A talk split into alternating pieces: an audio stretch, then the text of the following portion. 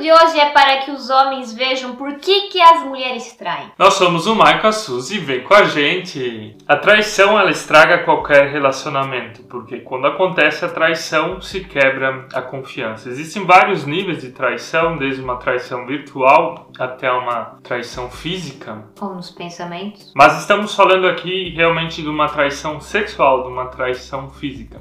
Por isso é melhor prevenir do que remediar. Por que, que as mulheres traem? O primeiro motivo é a falta de atitude do homem. Eles se casam e ele acha que não precisa mais fazer nada por ela, não precisa repetir aqueles agrados que ele fazia quando eles namoravam ou estavam noivos. É que nem um time de futebol quando tá ganhando de 1 a 0, fez o primeiro gol no primeiro tempo e acha que vai ganhar o jogo e fica mantendo o jogo até o final do segundo tempo e daí o time adversário vem e faz uma virada nos últimos dois minutos e você fica surpreso. Mas como é que aconteceu isso? O que, que uma mulher espera que o marido tenha de mais atitude? Que ele seja cheiroso, faça barba. Se bem que agora tem bastante gente sim com os negócios aqui, né?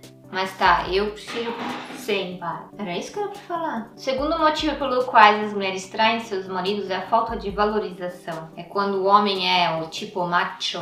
Nós percebemos que o Brasil tem uma cultura machista bem forte, onde o homem é aquele que senta na mesa, que come, que faz o que ele quer e a mulher é uma espécie de serviço doméstico, né? Ela cozinha, ela lava, ela cuida dos filhos, ela faz todas as outras coisas. Se ela trabalha fora ou não trabalha fora, é praticamente função dela de fazer isso. A mulher que toda hora tem que ficar servindo, servindo, servindo, ela vai querer sair desse tédio uma hora fazer algo diferente. E daí vem o Betão ali. Bertolduzão. E daí vem o vizinho e chega e diz: Nossa, como você tá bonita, como você cuida bem dos filhos. E valoriza ela na sua função. Diz: Nossa, que comida gostosa quando você convida aqueles amigos na sua casa.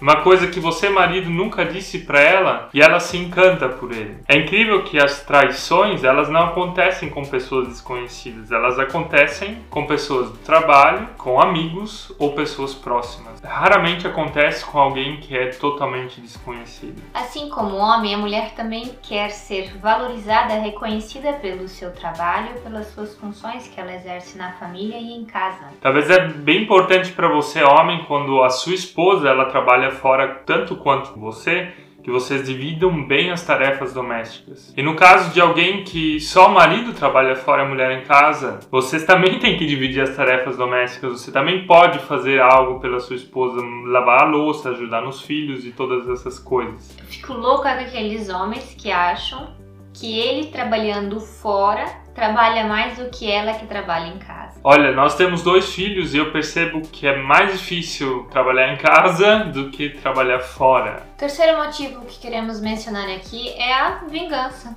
Ele traiu-me, vou trair-lhe. Não.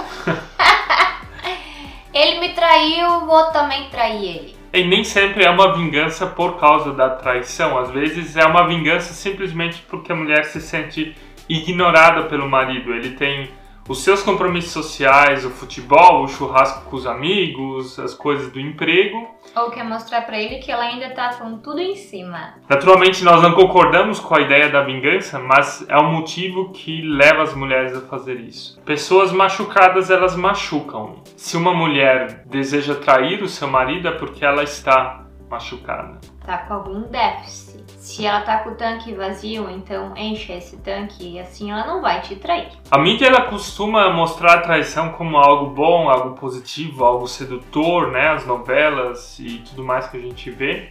Mas no fundo, a traição ela não é algo bom, porque tudo que vem como consequência depois disso é dor, né? São pessoas tristes, pessoas machucadas, lares destruídos, filhos que vão sofrer, familiares e amigos que vocês vão perder com isso e para reconstruir tudo isso demora, olha, bastante tempo. E se você olhar na Bíblia, os profetas, eles usam muito a figura da traição, o povo de Israel que trai a Deus com outros deuses.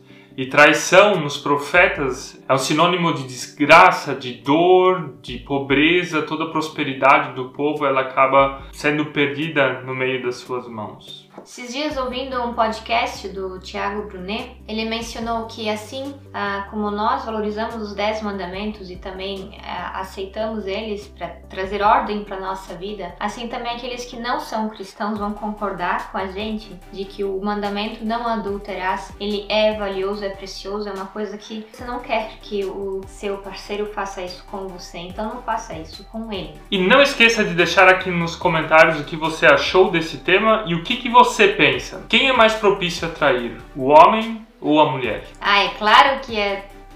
Tchau!